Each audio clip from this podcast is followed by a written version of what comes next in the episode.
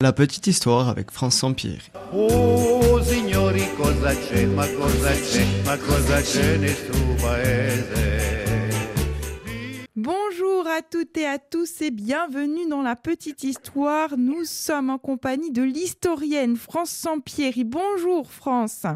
Oui, bonjour tout le monde. Ça, me- ça me fait plaisir de, de vous revoir après de longues vacances. Nous aussi, nous sommes ravis, d'autant qu'aujourd'hui, je crois que vous nous emmenez à la découverte d'une commune corse et de ses personnages illustres. Oui, euh, je vais vous emmener à Calvi. Alors, est-ce que vous connaissez Calvi, Laetitia Alors, je m'y suis rendue quelques fois. C'est une euh, commune très très belle. Oui, d'accord.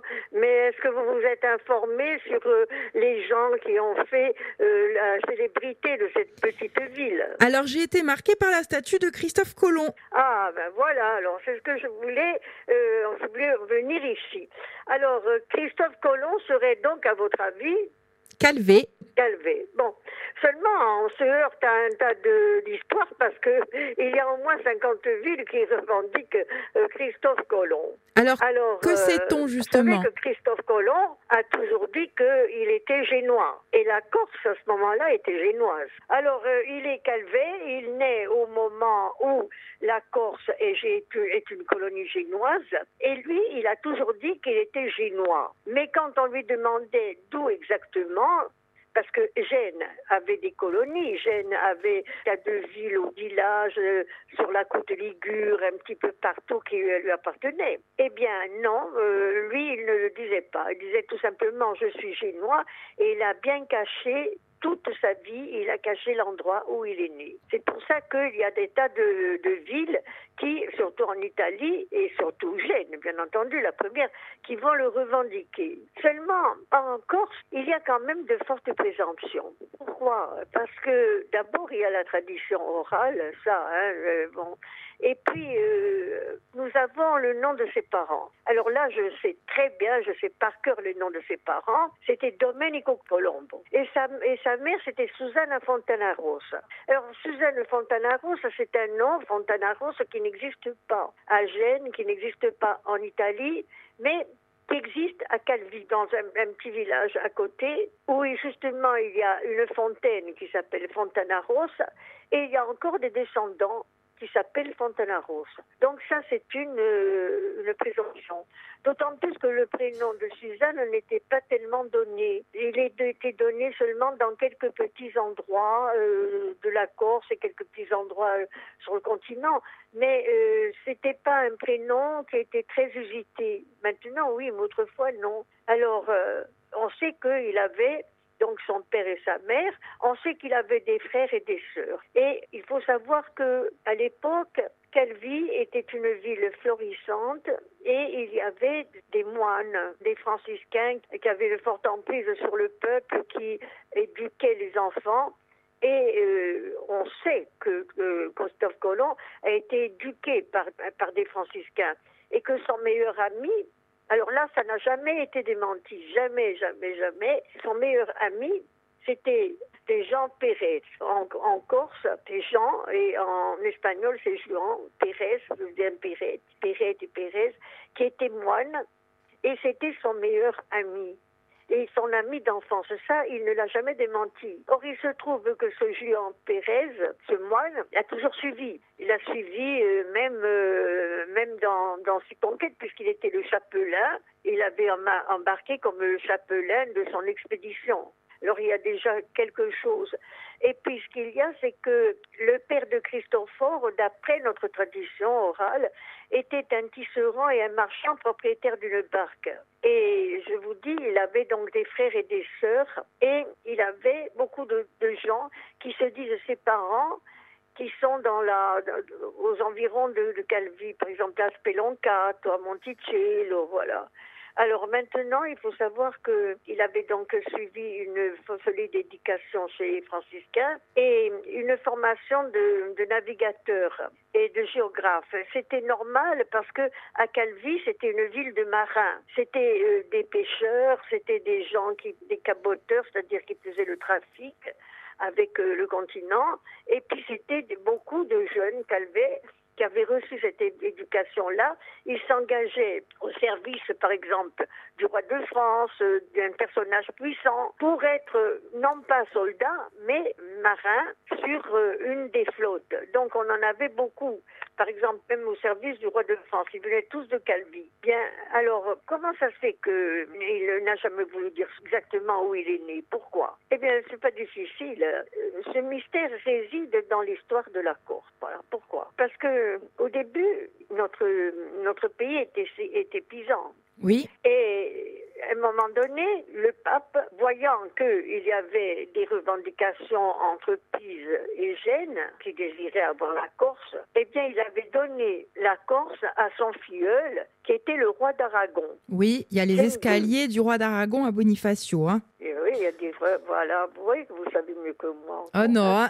Eh bien, eh bien voilà, alors euh, il y avait donc la Corse avait été donnée au roi d'Aragon. Mais Calvi, c'était, si vous voulez, la seule cité avec euh, avec Bonifacio. Entre-temps, je vous fais remarquer que Ajaccio ne- n'existait pas, et certaines villes n'existaient pas encore. hein. Mais Calvi et Bonifacio étaient farouchement génoises. Alors, quand le malheureux James II d'Aragon a voulu euh, prendre possession de son royaume, la première des choses qu'il a fait, ben, il a fait rentrer ses troupes à Calvi, à Bonifacio. Seulement, il s'est trompé, parce qu'à Calvi, les habitants ont eu une farouche résistance, et tac, eh bien, euh, profitant que le roi James d'Aragon était descendu à Bonifacio avec ses troupes et qu'il avait laissé un petit fortin avec quelques soldats, ils ont massacré les soldats. Il souhaitait redevenir génois en fait. Ils voulaient rester, ils voulaient, devenir génois. Donc, ils ont assassiné tous les soldats. Alors là, tous les soldats, ben là, là, alors c'était délicat. Parce que les jeunes étaient marins, ils s'engageaient dans les flottes étrangères, d'accord. Mais Gênes avait édité des lois très précises que nous connaissons parce que je vous les ai déjà dites pour euh, des personnages ecclésiastiques. C'est-à-dire que les Corses n'avaient pas le droit de s'élever dans l'échelle sociale, dans la hiérarchie sociale. Bon, c'était pas normal. Ou alors, il fallait que ce soit à l'étranger, comme Sampiro Courte, par exemple, hein, à l'étranger. Eh bien, Christophe Colomb, il pouvait pas dire ça, je suis né à Calvi. Parce que s'il disait je suis né à Calvi, il se trouvait en Espagne, au service du roi d'Aragon. S'il disait je suis né à Calvi, eh bien monsieur, vous êtes génois, vous n'avez rien à faire ici en Espagne. C'est un traître parce que, la Corse nous appartient. Or, vous vous êtes tourné du côté des Génois. Il y avait ça. Et puis, il y avait aussi que, à Bonifacio, le roi d'Aragon avait fait le siège de Bonifacio, mais ça s'était mal passé. Il avait été obligé de s'enfuir et en laissant la Corse aux mains des Génois. Donc, il y avait une lourde défaite et Gênes victorieuse avait établi son pouvoir sur l'île. Et alors que légitimement, elle était une possession espagnole. Et non seulement elle était une possession espagnole, mais c'était aussi une terre vaticane. Parce que le pape était le suzerain de la Corse. D'abord, il avait confié à Pise, ensuite, il l'avait confié partiellement à Gênes, et enfin, il avait tout entièrement confié à son filleul, le roi d'Aragon. Alors là, il y avait une, une salade incroyable. Bon. D'autre part, Christophe Colomb, il ne pouvait pas dire euh, je suis né à Calvi pour la bonne raison que s'il disait où je suis né, il devait y avoir un, imbroglio terrible parce que j'ai découvert l'Amérique. Ah oui, as découvert l'Amérique seulement. Gênes va revendiquer la possession de l'Amérique. Après, il y a Pise qui va dire ah non, je regrette, ah, j'ai mon mot à dire là-dedans. Et finalement, les Espagnols vont dire ah oui, mais Christophe Colomb est venu, nous, nous l'avons armé, nous l'avons, nous l'avons même nommé amiral et tout, donc nous aussi, nous avons quelque chose à dire parce que ça nous revient, cette découverte nous revient. Bon, alors le pape, lui, le premier va se lever parce que le pape à ce moment-là, n'était pas seulement le chef spirituel, mais c'était aussi un souverain. Il avait des, terres qui lui appartenaient, la preuve, la Corse. Donc, qu'est-ce qu'il va dire? Le pape, il va dire, ah oui, mais oh, moi je suis le premier à revendiquer. Donc, il va déclencher une guerre. Donc il peut rien dire. Voilà, il ne peut rien dire.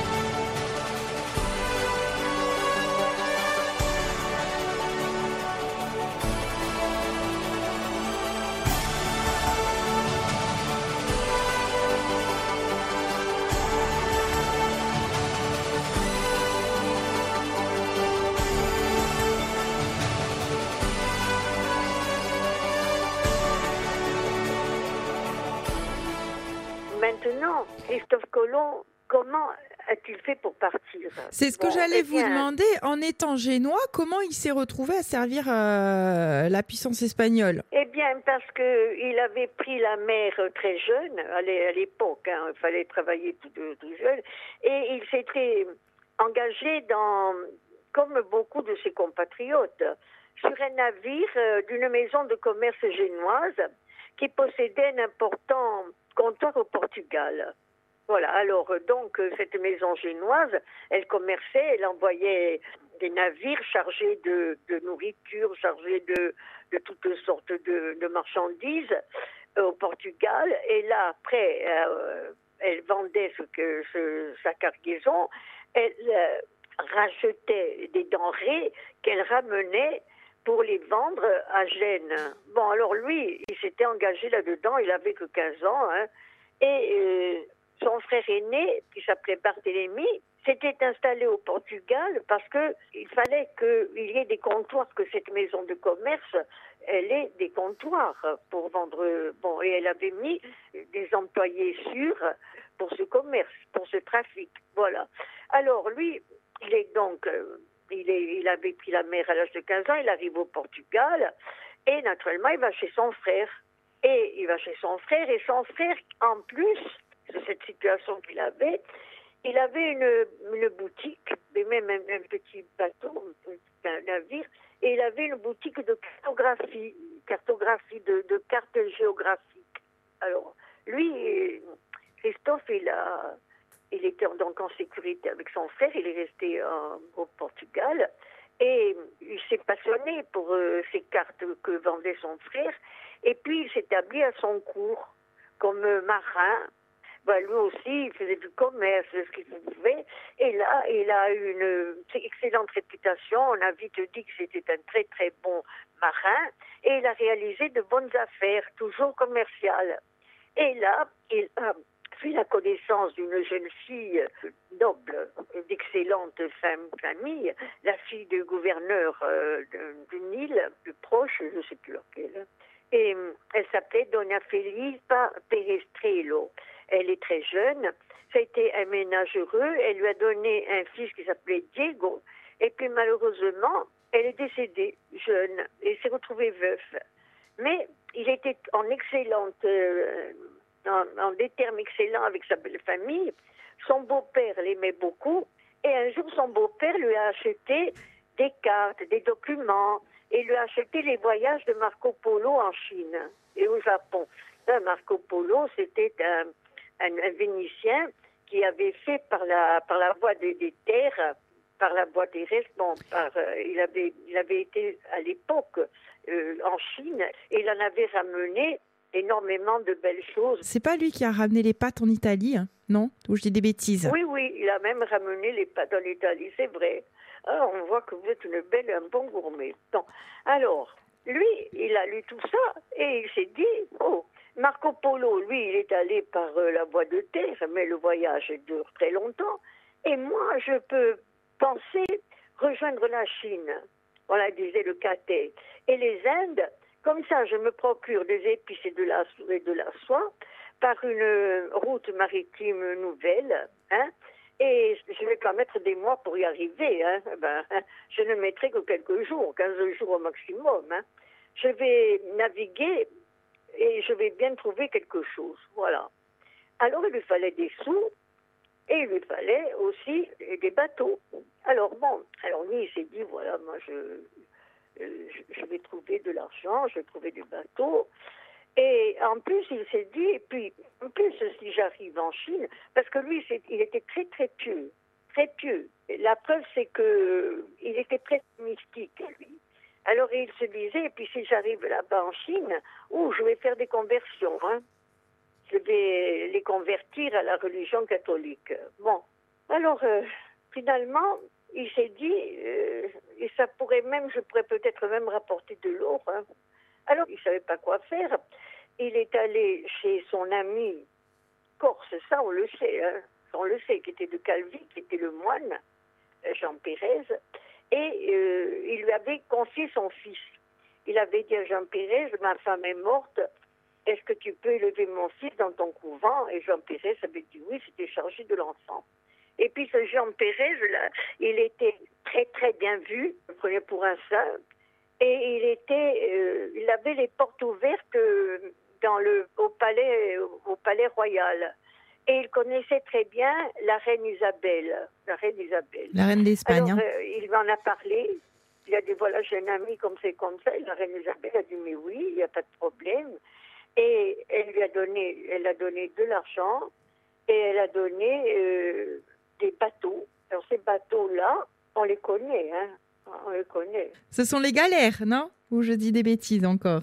Non, non, non, c'était des, c'était pas des galères, non, non, non, c'était à voile. Caravelle C'était à voile, des caravelles, oui, c'était des caravelles. Il y a même une belle chanson de Luis Mariano qui les décrit. Elle s'appelait La Pinta, la Niña et la Santa Maria.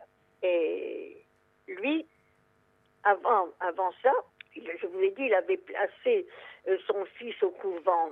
Quand il était devenu veuf, il était donc allé directement chez son ami euh, Juan Pérez. En, en Corse, c'était Giovanni de Santopie.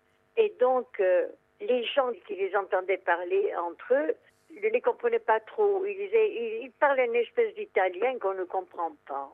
C'était du Corse. C'était sûrement du Corse, voilà. Et il était resté trois ans dans le monastère avec, avec son ami. Il avait bien préparé et son ami lui a fait donc avoir un entretien avec la reine Isabelle qui lui a donné toute l'attitude pour partir. hein. Et en plus, elle lui avait donné le titre d'amiral. C'était quelque chose d'incroyable. hein. Il était vraiment dans la faveur de la reine. hein. Et là, il est parti. Alors là, là, moi, je sais par cœur la chanson de Luis Mariano, et je peux vous dire qu'il est parti du port de Palos Morguer, de Morguer.